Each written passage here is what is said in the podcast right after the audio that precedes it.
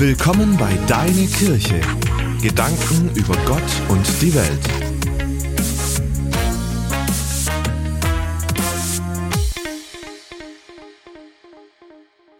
Ich möchte heute Morgen mit Ihnen darüber reden, dass man beinahe gerettet werden kann.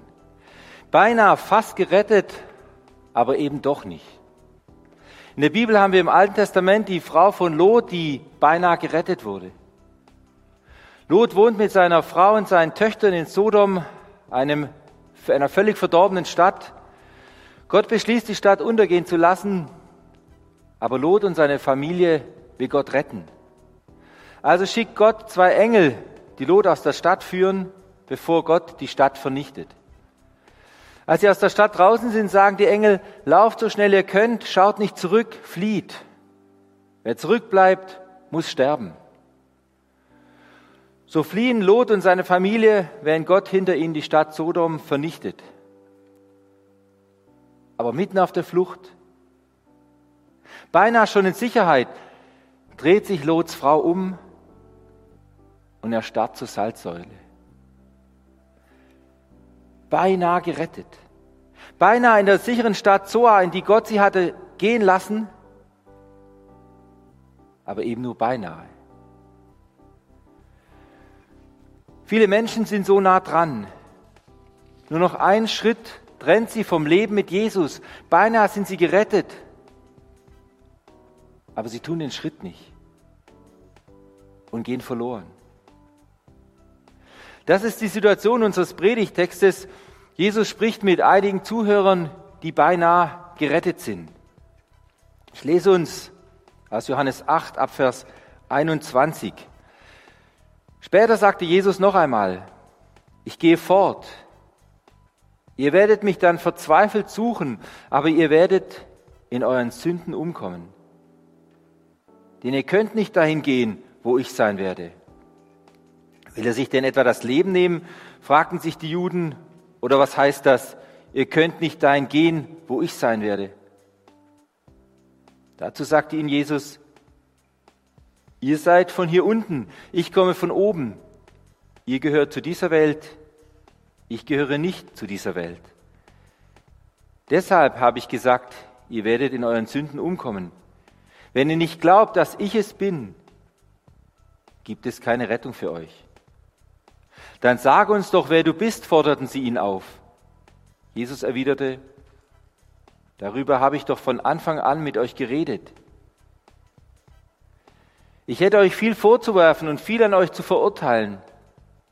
Trotzdem sage ich euch, sage ich euch nur, was er mir gesagt hat. Denn der eine, der mich gesandt hat, ist die Wahrheit. Aber sie verstanden noch immer nicht, was, dass Jesus von Gott sprach. Deshalb erklärt er ihnen, wenn ihr den Menschensohn erhöht habt, werdet ihr erkennen, wer ich bin und einsehen, dass ich euch nicht meine eigenen Gedanken vortrage, sondern weitergebe, was mir mein Vater gesagt hat. Er, der mich gesandt hat, ist bei mir und lässt mich nie allein, weil ich immer seinen Willen erfülle. Nach diesen Worten glaubten viele an Jesus. Einige Zuhörer Jesu sind nah dran. Sie bräuchten nur einen Schritt zu tun, nämlich an Jesus zu glauben als den Sohn Gottes. Später werden sie ihn verzweifelt suchen, aber dann ist es zu spät. Und sie werden in ihren Sünden sterben. Jetzt wäre noch die Möglichkeit, jetzt, wo er noch bei ihnen ist. Und das ist das Tragische. In der Gegenwart Jesu, der den Menschen die Sünden abnehmen will, sterben sie weil sie ihre Sünden behalten. So nah dran und doch verloren. Beinahe gerettet. Das ist ein ernstes Wort auch für uns. Einige von uns sind so nah dran, so kurz davor. Sie sind seit zwei Jahren oft, vielleicht sogar immer beim Livestream dabei. Sie wissen inzwischen vieles über Jesus und über ihre eigene Situation. beinahe gerettet. Aber eben dieser letzte Schritt im Vertrauen zu Jesus, Ja zu sagen, der fehlt ihnen noch. Diese letzte Konsequenz, vor Jesus zu kapitulieren und zuzugeben, ich kriege mein Leben nicht selbst auf die Reihe. Jesus, ich brauche dich. Nimm du das Steuerrad meines Lebens in deine guten Hände. Jesus, ich brauche dich. Dieser Schritt fehlt ihnen noch. Sie glauben alles. Sie halten alles für wahr und für richtig, was sie über Jesus wissen. Aber sie leben ihr eigenes Leben weiter. Jesus darf ihr Leben nicht bestimmen. Und Jesus muss seinen Zuhörern sagen, da ist eine unüberdrückbare Trennung zwischen mir und euch. Ihr seid hier unten und ich komme von oben. Ihr gehört zu dieser Welt, ich gehöre nicht zu dieser Welt. Deshalb habe ich gesagt, ihr werdet in euren Sünden umkommen. Das heißt, unsere Wurzel ist eine völlig verschiedene, sagt Jesus. Und damit weist Jesus auf die zwei Wurzeln hin, aus denen menschliches Leben kommen kann. Entweder aus dem, was oben ist, nämlich von Gott, oder aus dem, was unten ist, nämlich von dieser Welt. Jesus hat früher einmal zu Nikodemus gesagt, wenn ich von neuem, wenn ich neu geboren wird, der kann nicht in Gottes neue Welt kommen. Oder kurz darauf, wer aber durch Gottes Geist geboren wird, bekommt neues Leben. Diese Trennung von oben geboren oder von unten, die kann kein Mensch aufheben. Deshalb ist hier ein bewusster Schritt nötig.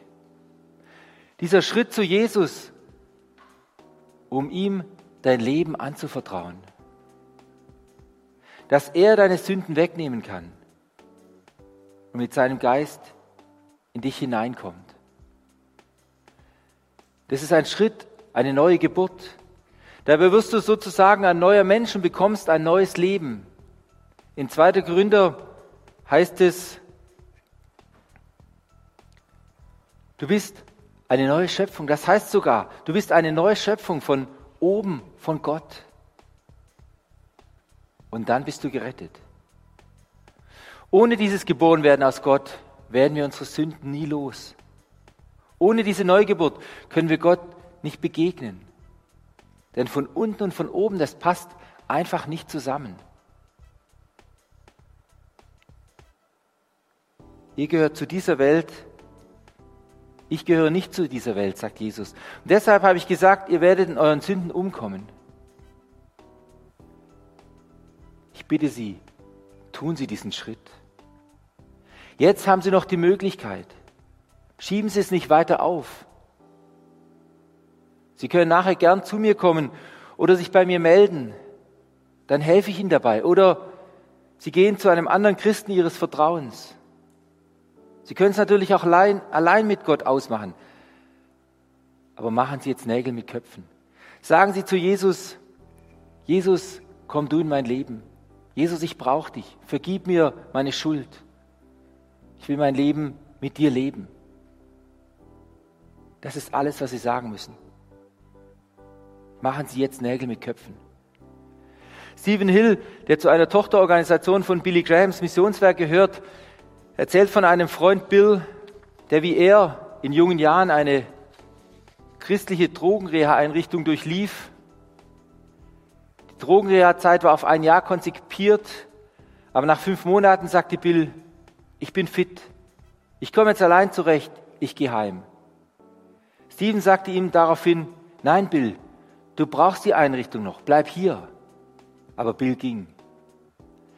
Einige Zeit später traf Stephen Bill wieder in seiner Heimatstadt. Bill war rückfällig geworden. Er sah, sah total fertig aus und das schon nach wenigen Monaten. Sie sprachen miteinander und Bill sagte, bei mir ist alles okay. Ich bin zwar rückfällig geworden, aber was soll's? Es läuft schon. Eines Tages werde ich mit Gott schon in Ordnung kommen. An jenem Abend fuhr Bill mit 80 Stundenkilometer auf einen Baum. Er starb. Stephen half seinen Sarg tragen. Und während er so den Sarg trug, sagte er sich immer wieder, beinahe, Bill, beinahe. Du warst so nah dran, Bill. Nur beinahe gerettet. Das muss bei dir nicht sein. Du kannst heute von neuem geboren werden, von Gott geboren. Heute kannst du deine Schuld loswerden und ein neuer Mensch werden. Lass die Gelegenheit dazu nicht vorüber. In Vers 30 heißt es, nach diesen Worten glaubten viele an Jesus. Lass dich auch von Jesus rufen, noch heute. Ich möchte noch auf einen weiteren Gedanken den Schwerpunkt legen, nämlich Jesu Abhängigkeit vom Vater. Der zweite Teil unseres Textes ist geprägt von Jesu Einssein mit dem Vater. Alles, was Jesus sagt, tut und ist, zeigt den Vater. Jesus redet in Abhängigkeit vom Vater und er schweigt, wenn er merkt, dass Gott es will. Er sagt, wer mich sieht, der sieht den Vater. Diese enge Verbundenheit Jesu mit seinem Vater zeigt uns, wie unsere Beziehung zu Jesus und dem Vater sein kann. Jesus hat uns vorgelebt, wie wir selbst mit ihm und mit Gott leben können. Auch wir wollen, dass die Menschen Jesus in uns sehen können. Auch wir wollen nur das reden, was Jesus durch uns reden will. Deshalb können wir in unserem Text deutlich sehen, wie diese Abhängigkeit zwischen Jesus und uns praktisch aussehen kann. Da fällt mir zunächst auf, Jesus ist sowohl im Reden als auch im Schweigen von Gott abhängig. Bei uns ist oft nur das Reden im Blick. Jesus, zeig mir, was ich hier sagen soll. So beten wir immer wieder. Aber das andere wäre genauso wichtig. Jesus, zeig mir, was ich zu schweigen habe. Zeig mir, wann ich meinen Mund halten soll. Jesus sagt hier, ich hätte euch viel vorzuwerfen und viel an euch zu verurteilen. Aber er tut es nicht, weil der Vater es ihm verwehrt. Wie viel Streit und Trennung in Familien und Gemeinde ließe sich vermeiden, wenn wir das von Jesus lernen würden? Im rechten Augenblick zu schweigen. Zuerst Jesus zu fragen, bevor wir dem anderen unsere Vorwürfe oder Verurteilungen an den Kopf werfen. Wir alle hätten dem anderen viel vorzuwerfen. Egal ob dem Lehrer oder dem Arbeitskollegen oder dem Ehepartner. Es gibt genug Dinge, die wir am anderen zu kritisieren hätten. Und oft sogar mit Recht. Aber von Jesus können wir lernen, in Abhängigkeit vom Vater zu schweigen. Das heißt, dass wir zuerst einmal Jesus fragen, soll ich da jetzt was sagen oder nicht? Wie viel Streit und Zerbruch könnte vermieden werden, wenn wir uns hier von Jesus leiten ließen? Auch im Schweigen.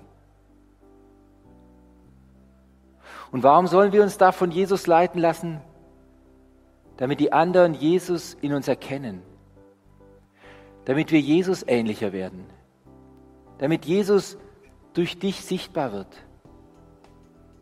In dieser Abhängigkeit von Jesus erleben wir aber umgekehrt auch etwas, nämlich, dass wir nie mehr allein sind. Vers 29 heißt es, er, der mich gesandt hat, ist bei mir und lässt mich nie allein.